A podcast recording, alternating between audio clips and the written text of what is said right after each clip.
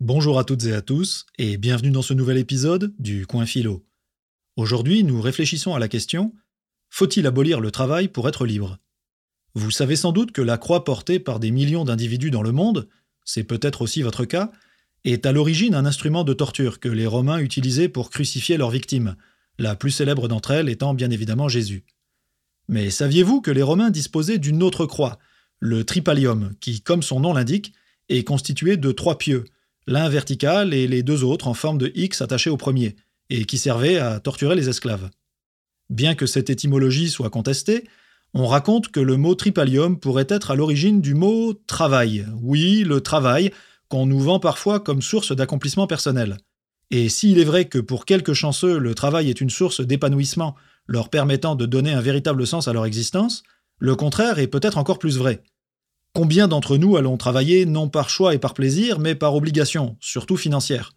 L'explosion de l'indice des prix à la consommation et au logement ne faisant qu'aggraver le problème. Ainsi, pour plusieurs, aller travailler, c'est littéralement s'en aller à la torture. Une torture nécessaire dans un monde où, sans argent en quantité suffisante, il est impossible de vivre décemment. De ce point de vue, le concept du travail semble s'opposer radicalement à celui de liberté. Car a priori, être libre, c'est penser et agir sans contrainte. Or, le travail est justement conditionné par toutes sortes de contraintes, que ce soit un horaire, des délais et un décorum à respecter, des règles et des directives, pas toujours pertinentes, auxquelles il faut se soumettre, des gestes répétitifs qu'il faut enchaîner, sans parler des conversations de certains collègues qu'il faut endurer. Comment donc le travail pourrait-il être source de liberté? Ne faudrait-il pas au contraire abolir le travail pour être véritablement libre? Karl Marx est un philosophe et journaliste allemand du XIXe siècle. Vous avez certainement déjà entendu son nom et il est probable que vous soyez déjà en train de l'associer à un autre concept, celui de communisme, et du même coup à des régimes comme l'URSS et la Chine qui s'en sont réclamés. Le père de Karl Marx, dont le nom de famille est en réalité Mordechai, vient d'une famille juive établie à Trèves, une ville d'Allemagne de l'Ouest. Mais à l'époque, cette région est occupée par l'armée française et fait partie du Premier Empire de Napoléon. Suite au décret de Bayonne, promulgué par ce dernier en 1808, les Juifs de l'Empire doivent adopter un nom de famille non hébraïque. Herschel Mordechai opte alors pour celui de Marx. Et à la chute du Premier Empire en 1815, cette province retourne au royaume de Prusse. Karl Marx voit le jour trois ans plus tard, en 1818. Baptisé dans le luthérianisme, qui est l'un des principaux courants de la religion chrétienne protestante, il ne reçoit pas pour autant une éducation spécifiquement religieuse. Après des études de droit réalisées à Bonn, il part pour Berlin où il se spécialise en histoire et en philosophie. En 1841, à l'âge de 23 ans, Marx présente sa thèse de doctorat qui porte sur Démocrite et Épicure, deux penseurs de l'Antiquité grecque. Membre d'un groupe de jeunes intellectuels se réclamant du philosophe Hegel, Marx ne tarde pas à s'en distancer et adopte rapidement une perspective critique vis-à-vis du système capitaliste, mais aussi d'une philosophie déconnectée des réalités, qu'il appelle l'idéalisme. C'est ce qui lui fait écrire dans son ouvrage Thèse sur Feuerbach que, je cite, Les philosophes n'ont fait qu'interpréter le monde de diverses manières alors que ce qui importe, c'est de le transformer. La même année, il devient rédacteur en chef de la Gazette rhénane, dans laquelle il défend la liberté d'expression et dénonce les conditions de travail des vignerons de la Moselle. Pour toute réponse, le gouvernement prussien ordonne la censure du journal et provoque sa dissolution. Trois ans plus tard, il fait la connaissance de Friedrich Engels, un jeune homme issu d'une riche famille d'industriels allemands. Et c'est le début d'une longue amitié et d'une fructueuse collaboration intellectuelle. En 1848, alors que les deux compères vivent à Bruxelles après avoir été expulsés de Paris à cause de leur militantisme politique, la France traverse une crise majeure, la Commune, au cours de laquelle la monarchie est renversée et les Parisiens prennent temporairement le contrôle de la ville en érigeant des barricades. Ce soulèvement populaire et sa charge symbolique sont l'occasion pour Marx et Engels de rédiger leur fameux manifeste du Parti communiste, dans lequel ils jettent les bases d'une société égalitaire.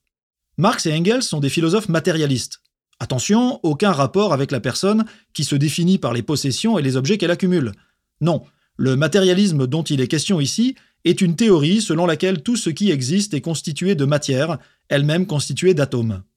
Par conséquent, toutes les idées et la morale dominante sont le produit des conditions matérielles et concrètes d'existence des êtres humains.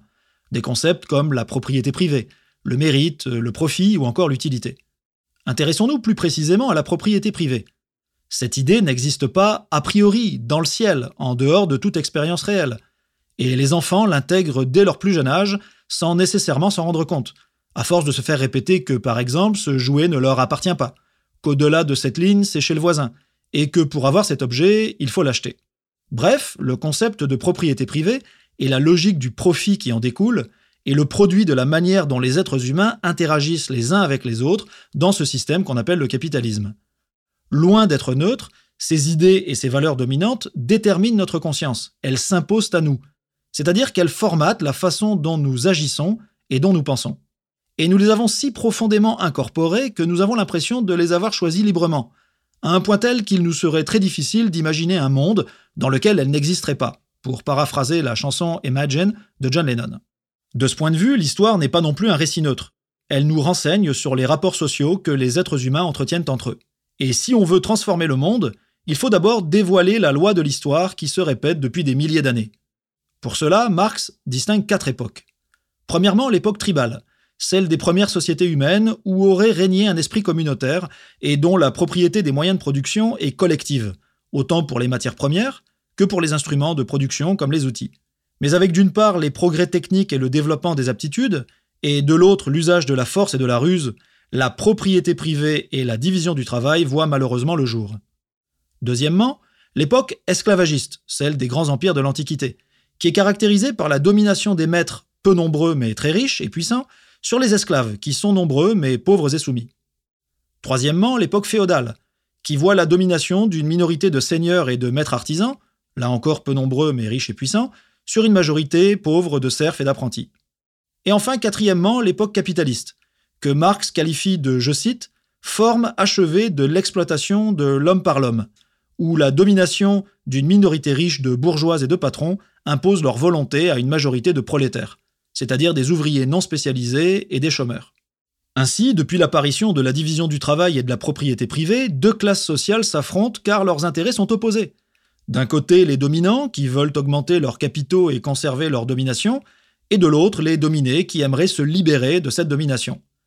C'est ce qui fait écrire aux auteurs du manifeste du Parti communiste que, je cite, L'histoire de toute société jusqu'à nos jours est l'histoire de lutte de classe. Faut-il abolir le travail pour être libre? Au fond, la loi de l'histoire qui ne cesse de se répéter depuis l'invention de la propriété privée, c'est la domination, et le travail en est à la fois l'instrument et la manifestation. Or, Marx et Engels veulent briser cette loi et faire du travail ce qu'il devrait être, à savoir une source de réel accomplissement. Pourquoi et comment comptent-ils le faire? C'est ce dont nous parlerons au prochain épisode.